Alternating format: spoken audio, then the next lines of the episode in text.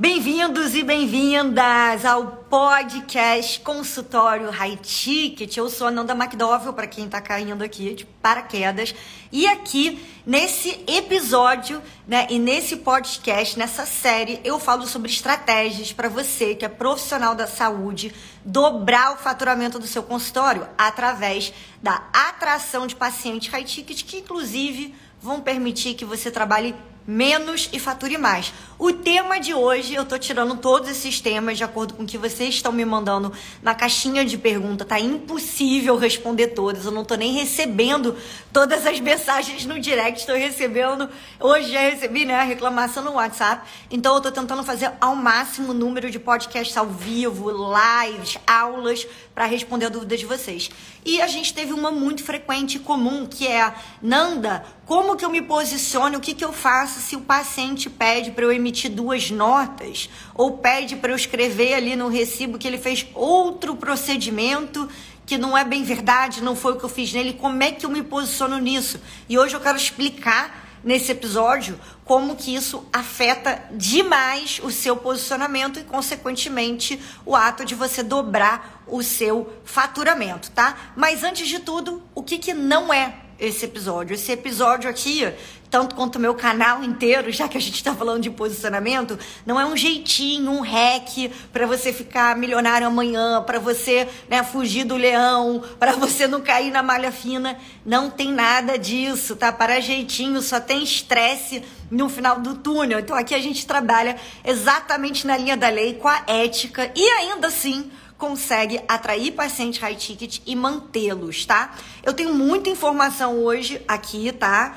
É, sobre até umas informações mais específicas, assim, caso vocês ainda não tenham conversado com o contador ou advogado de vocês, mas é óbvio, só também deixando claro que essa aula também não é, né, aqui uma, uma tese jurídica só porque eu sou advogada, não é, enfim, uma coisa detalhadíssima, um conselho jurídico para o seu consultório. Então, para informações mais aprofundadas, você vai buscar falar com o advogado, contador, enfim, sobre como você deve é, proceder na declaração dos seus impostos, tá? Mas referente a esse assunto aqui, eu vou falar algumas coisas específicas que eu preciso falar para te mostrar quão grave, né, e quanto que isso pode afetar é, o posicionamento seu profissional e você dobrar o seu faturamento, tá? Então, antes de tudo, tá? Por que que as pessoas, os pacientes, pedem duas notas para você, profissional da saúde? É, e eu sei que quando eu morava no Brasil, praticamente isso era, sei lá, todo mundo que eu conheço fazia isso, né? Quando eu tinha Bupa no Brasil, que era um seguro de saúde que tinha muito reembolso, isso era muito comum. Então, antes de tudo, não é culpa sua, não é que você, ai, todos os pacientes são assim, eles são malvados, eles estão querendo me passar a perna, passar a perna do seguro. As pessoas não têm noção, tá? Da gravidade das coisas, elas não fazem porque. Hum, elas querem, enfim, tudo bem, elas querem se dar bem de algum jeito, mas elas não têm noção é, o quanto isso é se dar bem e o quanto isso prejudica elas mesmas, tá? Então, só para vocês terem noção de algum um background aqui, eu vou contar uma história né, que vai fazer você lembrar dessa situação bom. Bem, são duas histórias.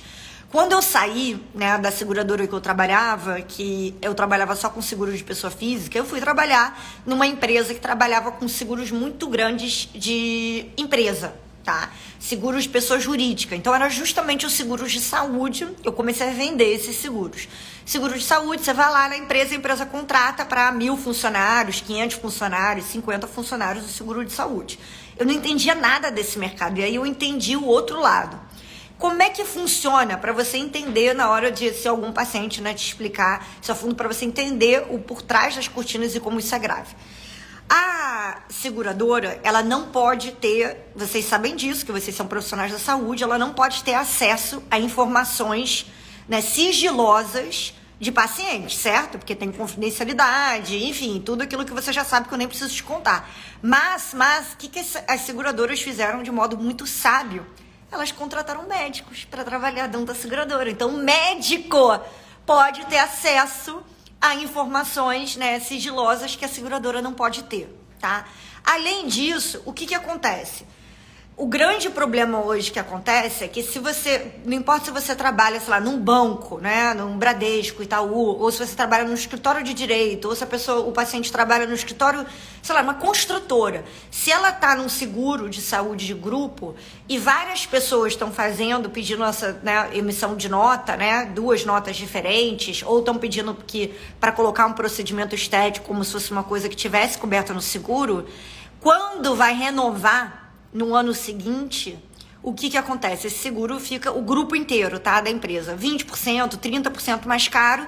E aí é por isso que você vê todo ano as empresas trocando. Aí sai de uma, vai para outra, sai de uma, vai para outra, porque vai ficando muito caro. Então, a própria pessoa que está fazendo isso, o paciente, ele não tem noção disso, porque ele é uma criança de 6 anos, assim como eu. Eu só tenho noção dessas informações que eu tô falando aqui para vocês, porque eu trabalhei nessa área, tá? Tenho estrada nessa hora. Eu vi tudo por trás. Você não vai achar matéria matérias te descrevendo isso, como é que funciona, só pessoas muito específicas e que tiveram dia a dia com essa área sabem disso. E aí o que acontece é que esse prêmio, né? Prêmio é o valor que você paga anual, vai subindo. Por quê? O seguro é como se todos nós, né, pagassem, isso vocês já sabem, né, também, um pouquinho, né, todo mês, para quando tem uma emergência, a pessoa que teve a emergência, pode ser do seu carro, pode ser é, saúde, você pega ali daquele bolo e você é, paga um sinistro, né, que é um, um, um valor indenizatório para a pessoa que precisa. E seguro, gente, é que nem exatamente uma empresa qualquer. O seu consultório, para ele estar tá aberto com as portas, você precisa pagar funcionário, não sei o que, é uma empresa, tá? Então não é, é mundo né, da, da Poliana, o fantástico mundo de Bob, é uma empresa que tem lucro, tá? E que é altamente, alta, alta, altamente regulada, mais ainda que bancos, tá? Então a seguradora também não é, é o bicho papão, o lobo mal, tá? E o que acontece? Quanto mais as pessoas vão usando de modo fraudulento, porque isso é uma fraude, mais inviável fica para a seguradora segurar aquele grupo. Então, a própria pessoa que está te pedindo para emitir dois recibos, que está te pedindo para colocar aquele procedimento, ela mesma está se prejudicando, mas ela não tem noção disso tá? Ela não tem, o paciente não sabe disso. E não é você que vai ficar decorando tudo que eu falei agora, né, nessa aula aqui no podcast, passando todas as informações diretamente para o paciente que não faz sentido nenhum, né? Você vai lidar com essa situação de uma maneira muito high ticket e muito simples, com poucas frases, que você vai anotar o script que eu vou te dar agora quando ele te pedir para emitir dois recibos, tá? E antes de tudo também, de eu dar esse, né, esse primeiro passo, né, esse pequeno passo para você é, se livrar desse problema que eu vou dar no final aqui desse, desse podcast, eu quero falar um pouco sobre as consequências, tá? Pra se ele te perguntar, ah, mas todo mundo faz isso, mas fulaninho faz isso. Nossa, mas não, meu é, médico, o meu fulano que me atende há 20 anos faz isso. Antes, se ele falar alguma coisa para vocês, vamos ver aqui o que que tá nas suas mãos e na mão do paciente, tá?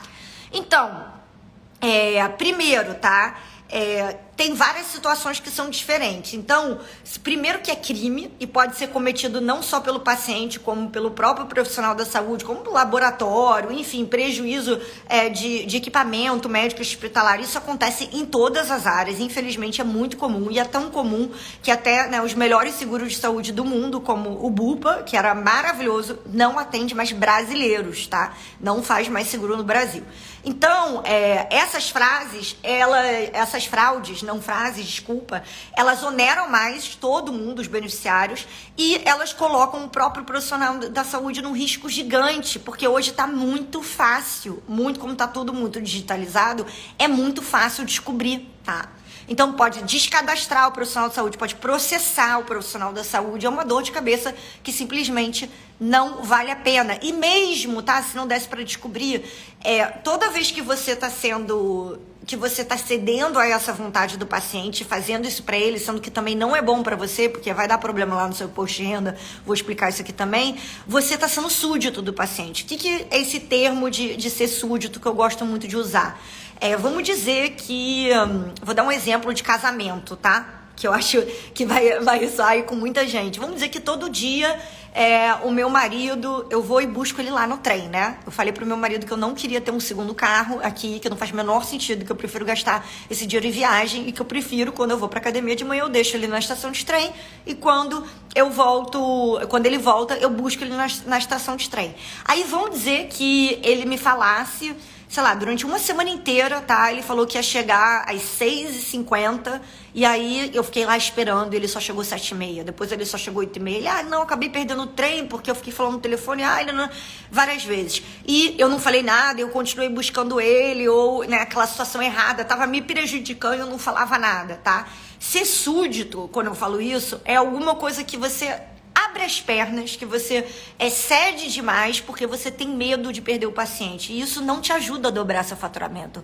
Isso prejudica, porque você está criando um monstrinho. Você está criando a síndrome da Cersei, que eu falo. Quem viu Game of Thrones aí vai entender bem essa analogia que eu uso aqui. Sabe a Cersei, que era uma mala, né? Que achava que era dona do mundo, que fazia todas aquelas.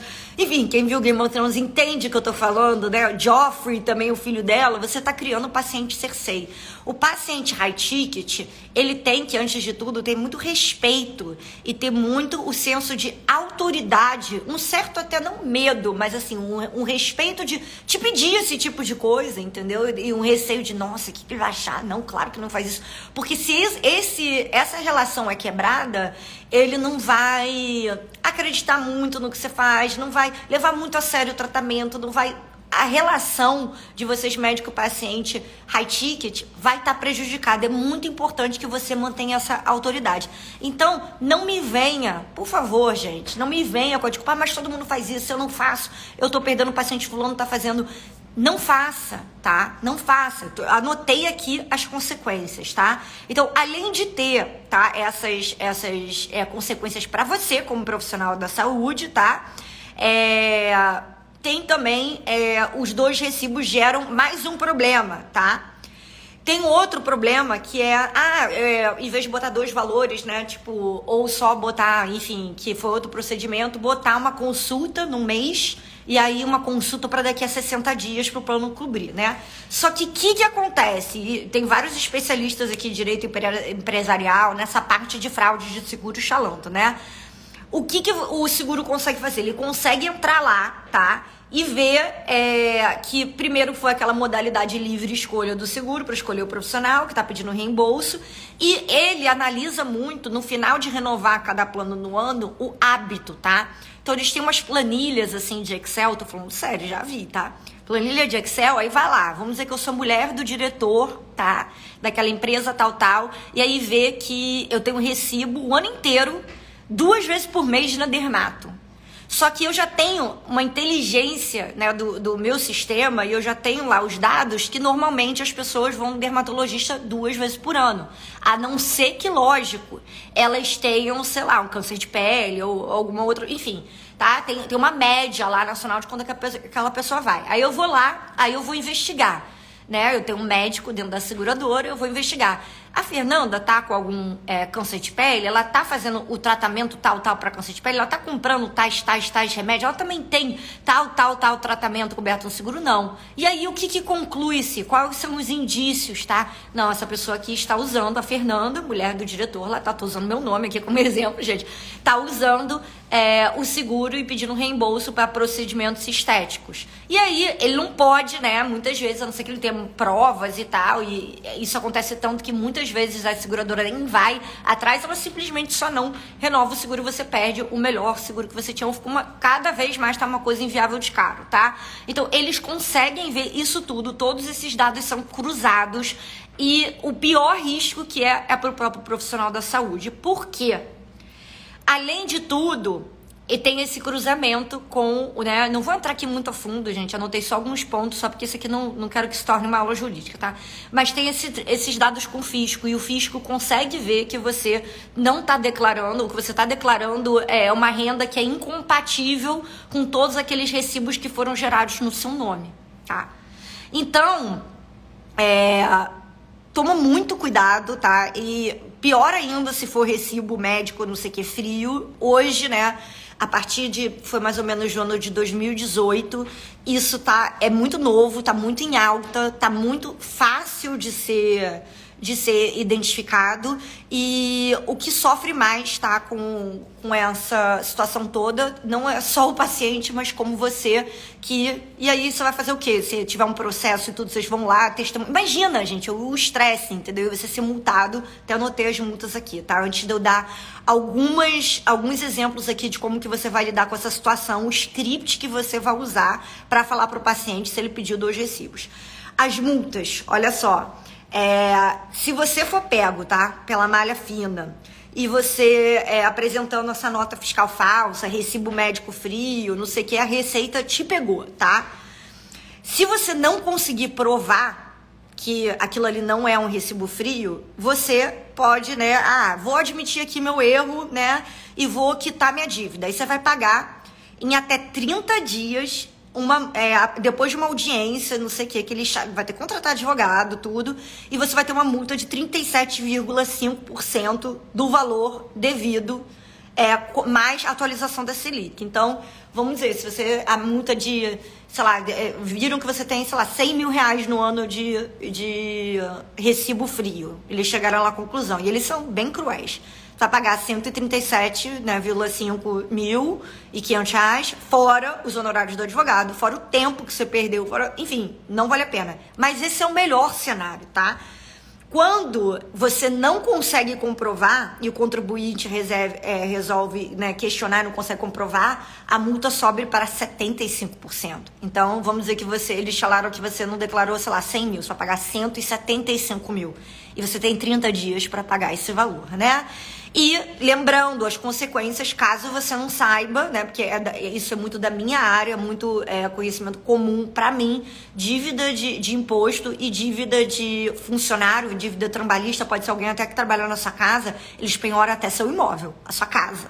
Então, assim, tem várias, várias vírgulas que permitem. Ai, não, mas é o imóvel que eu moro não pode. Cuidado, mudaram isso tudo nos últimos anos. E tem vírgula, vírgula e exceção para tudo, tá? Então, essa e esse não é o pior cenário ainda, 75%. E se ainda for comprovado que você e né, o paciente, enfim, que a situação era combinada, que você fez isso reiteradas vezes, que você tinha essa intenção de fraudar, tá? Re, é, emitindo é, o recibo frio ou dando dois recibos e tal. Aí a penalidade pecuniária poderá variar de 150% a 300% é três vezes. Então, vamos lá, do 100 mil vai para 300 mil reais, né? Mais a atualização da Selic. Fora os custos do advogado, o estresse, não sei que tal. E se você não tem esse dinheiro, você tem uma dor de cabeça muito maior ainda, né? Porque eles começam a penhorar tudo. Então, assim, eu espero ter deixado bem claro que não é nenhuma questão de não quero ficar aqui, oi, oh, todo mundo ser é ético, todo mundo certinho, não, não, não. É, é, do seu interesse, tá? Fazer certinho. A gente tá em outra era, a gente tá em 2022, não tá em 1980, 99. Tudo é digitalizado.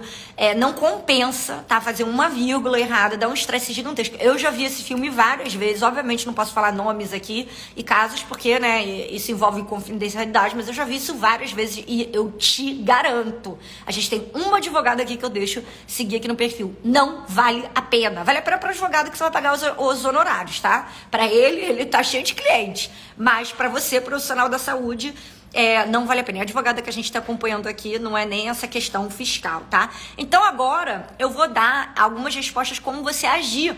Vamos dizer que eu sou paciente, eu cheguei no seu caso, no seu caso, eu cheguei no seu consultório e eu falei, ai, doutora Fernanda, mas poxa, a doutora Ana me dá dois recibos. Você não pode, por favor, é, dividir em dois recibos, que aí eu recebo reembolso. Ai, sabe, não, eu nunca vou no médico. Aí eu vou lá e falo alguma coisinha com jeitinho para tentar te convencer, tá? Primeiro, é, você a primeira coisa que você falaria, é, que eu falaria, né, se eu fosse profissional de saúde, que você deve falar, poxa, eu sei que chato, né? Essas regras, primeiro você é, cria empatia, tá? Você não diz, poxa, não posso. Não diz não de primeiro. Primeiro você cria uma conexão, você entra no mundo dessa pessoa. Então, Ai, poxa, eu sei, mudaram, né? Todas as regras, nossos seguros estão em cima mesmo, agora com tudo digital, né? Que, que chato você passando por isso. Então, primeiro você empatiza. Depois que você criou, geralmente repetindo as palavras que ela falou, sabe? Ai, tá tão difícil, tô gastando tanto dinheiro com vários profissionais de saúde que Nossa, eu sei como é que é, não gastar tanto dinheiro com a sua saúde. Pois é, eu também gasto com a minha. Primeiro você cria a conexão. E depois você mostra para ela, isso aqui é uma técnica que o FBI aqui dos Estados Unidos usa em negociações. Eu já usei em diversas situações da minha vida, não só profissionais, e funciona muito bem, muito bem. Que é a técnica chamada How am I supposed to do that? Traduzindo, How am I supposed to do that? É como que eu posso fazer isso acontecer? Como é que eu posso fazer isso dar certo? Quando você fala essa frase, você traz a outra pessoa para o seu lugar, como é que eu faria isso? Né? Tipo assim, como é que eu consigo fazer isso dar certo? Então, o que, que você falaria para essa paciente? Primeiro empatizou, falou né, tudo isso aí que eu falei agora, ah, é, custo, é mesmo. Mas, cara, como é que eu conseguiria emitir essas duas notas? Porque agora eles têm tudo digital. E aí eles vão é, dizer que você veio aqui duas vezes, o seu seguro vai investigar né? Que por que, que você foi duas vezes é, no médico, se não teve esse tratamento de acordo, porque geralmente pessoas que vêm se for uma dermatologista, que vem nesse caso são pessoas que estão sendo tratadas por um, um, câncer, né? E dois, eles ainda vão é, cobrar imposto de renda sobre a minha, a, o meu consultório, a minha clínica, sobre essa consulta, entendeu? Então não tem como, né? Então não, não, não, daria muito certo. A gente pode ser nós dois atuados. Eu teria que ser só testemunha. Você é minha testemunha, pessoal, ficar morrendo de medo. Isso é real, gente, tá? Não tô aqui inventando qualquer coisa. Isso é real. Isso realmente é um risco e pode acontecer, tá? Fora, assim, os gastos que a gente teria com o advogado, né? Se der algum problema, nossa, eu morro de medo dessas coisas. Você conhece? Aí você fala assim: você conhece algum profissional da saúde que ainda tá fazendo isso? Nossa, é? Você conhece? Aí você fala assim com cara de desentendido. Você conhece algum profissional, algum outro médico, algum outro profissional que ainda tá mentindo duas notas? É, tá mesmo. Aí essa pessoa, não, fui lá semana passada. Tem certeza? Não, de repente foi só para você. Fala alguma coisa assim, para você mostrar o quanto essa prática tá errada e você tá surpreendido que outras pessoas estão fazendo. Ai, Nanda, mas não, na minha área todo mundo faz. Ai, mas onde tá. Cara, você não conhece todo mundo, você não é todo mundo, como diz a minha mãe, né? E eu agora tô falando, repetindo para você, sua mãe devia falar isso para você. E fala isso, porque aqui é uma oportunidade que você tem, que você precisa pegar para se posicionar como autoridade e não ser súdito do paciente. Quem é súdito do paciente não dobra o faturamento. Por quê? Tá? Quem é súdito, o paciente sabe que pode fazer, que dá jeitinho com você, pega o laço, dá o laço em volta do boi e pega, né? Dá volta, não paga consulta, fica, fica te dando volta. O que, que acontece? Ele não vai ter respeito por você, ele não, você não vai fidelizar ele, ele, você não vai ter autoridade com ele, até para ele seguir o tratamento que você está propondo. Tipo, essa relação já começa errada, tá? E sim, ah, Nanda, mas eu vou perder. Eu já perdi alguns pacientes porque eu falei que eu não podia dividir em duas notas, porque eu falei que eu não podia escrever que aquele procedimento não era não estático. Você vai perder mesmo, porque tem gente que é desonesta mesmo. Mas essa prática está cada vez mais sendo impossível de ser praticada e você vai ficar com a sua ética. E outra coisa, é, você não é um restaurante. Um restaurante eu posso, ai, nunca mais volto e como nesse restaurante. Profissional da saúde, meus queridos, a gente sempre vai precisar de vocês. Vocês estão no topo da cadeia. Sem saúde a gente não tem nada. Então, se todo mundo começar a negar e se posicionar, olha, é, eu sei que todo mundo faz, mas eu não tenho como fazer, até porque é um risco para mim e para você. E você explicar desse jeito que eu falei aqui agora, muitas pessoas não têm noção disso, mas eu conversei com o melhor advogado da cidade, eu conversei com onde está o meu contador, não tem como, isso pode dar um problema inclusive para mim e para você. Enfim, se você se posicionar assim, você vai se posicionar como? Nossa, ele me disse não, mas esse aqui é um cara sério. Eu não sabia que tem que tinha essas consequências. Nossa, eu não sabia que isso era alguma coisa que podia gerar isso. As pessoas não sabem. Elas não sabem. O paciente é uma criança de seis anos. Eu sei porque eu também sou, né? Eu sou leiga para outras coisas, né? Até não para essa, porque essa eu trabalhei na área, mas assim, para isso vocês são leigos, leigos. Vocês são a criancinha de seis anos que veja, que vem essa prática acontecendo um tempão e não sabem é, as consequências disso, tá? E não sabem o, o que, que isso pode acarretar para vocês. Se a pessoa que está me ouvindo agora está aqui nos Estados Unidos ou tá, sei lá, na Europa, talvez talvez, né, esse episódio, que esse podcast nem fez tanto sentido, porque aqui é assim, onde os fracos não têm vez. Aqui, se você falar que você mora em outro estado, é só para você pagar menos no seguro do seu carro. Sim, porque tem isso. Se eu morasse na Pensilvânia, que é outro estado, eu pago muito menos de seguro de carro de imposto do que eu moro no, no, no, estado que eu moro agora, que é Connecticut. Então as pessoas às vezes vão, vão até ali Pensilvânia, compram um carro e bota lá, né, registro no Pensilvânia. A pessoa foi para cadeia, cadeia. E a gente não sabe a que momento tá? A lei pode mudar, a lei pode mudar e agora esse crime de fraude contra o seguro vai para cadeia e aí eles pegam esses crimes, tá? Retroativos e vão lá porque é fisco, fisco, gente. E é dívida, tem três coisas seríssimas no Brasil dívida trabalhista, é, dívida do fisco e direito ambiental, tá? Tem gente que, assim, construiu uma quadra de tênis, derrubou duas árvores, recebeu um processo criminal contra do MP. Então, assim, são três coisas que realmente funcionam no mundo do Brasil. Se o fisco resolver aí botar uma lei e pegar retroativo, ou seja, pessoas que estavam fazendo esse negócio do, do recibo antes da lei ser criada, lascou-se para todo mundo. Lascou-se, tá? Então, assim, é, não é a resposta que vocês vão ouvir em outros canais, não é a orientação que você vai ouvir corre, com certeza em corredores de hospitais. Com certeza eu trouxe aqui uma, uma notícia né, que, que vai te gerar um pouco de desconforto para começar a implementar, mas que vai te posicionar como um profissional sério, um profissional diferenciado, um profissional é, que segue né, as regras, ético. E, cara, paciente é que nem criança. Sabe quando você fala para sua filha, pro seu filho, ah, você não vai pra festa, não sei o que, seu filho não para de te amar, seu filho não, não para de te seu filho te respeita mais. A gente, o paciente, precisa ter limites. O paciente não pode mandar em você. Quando ele tá te pedindo isso, ele não tem noção. Porque eu não tinha noção até 2016, você acha que eu tinha noção? Eu não tinha noção. Tá? Então ele tá te pedindo uma coisa que ele mesmo não tem noção. Então é seu trabalho, tá? E, e, na sua ética, tá aqui nas suas costas dizer, olha, eu não posso fazer por causa disso, disso, disso, mas você não vai falar, eu não posso fazer, né? Você vai falar, nossa, como é que a gente faria isso? Porque agora estão tentando, estão é, cruzando todas as informações. Como é que você faz essa declaração de, de imposto? Seu contador deixa você fazer isso? Você pergunta assim, entendeu? Em vez de dizer, ah, nossa, não posso. Você vai falar nessas palavras que eu falei aqui agora nesse episódio, que vai ter muito mais impacto do que dizer não, tá? Tem várias maneiras de você dizer não. No meu próprio, né, no método consultório High Tickets, tem uma aula específica, né, tem um, um, um dos pilares que é na hora do paciente ficar pedindo desconto, que eu ensino justamente isso e vou falar também sobre isso quando a gente tiver o, o próximo evento ao vivo, que vai ser uma semana inteira, vai ser mais longo, detalhado. Vocês vão, enfim, tá ficando bem legal, a gente tá planejando. Mas como que você diz não dizendo, sem falar a palavra não, sabe? E no caso dos descontos, eu faço muito isso também.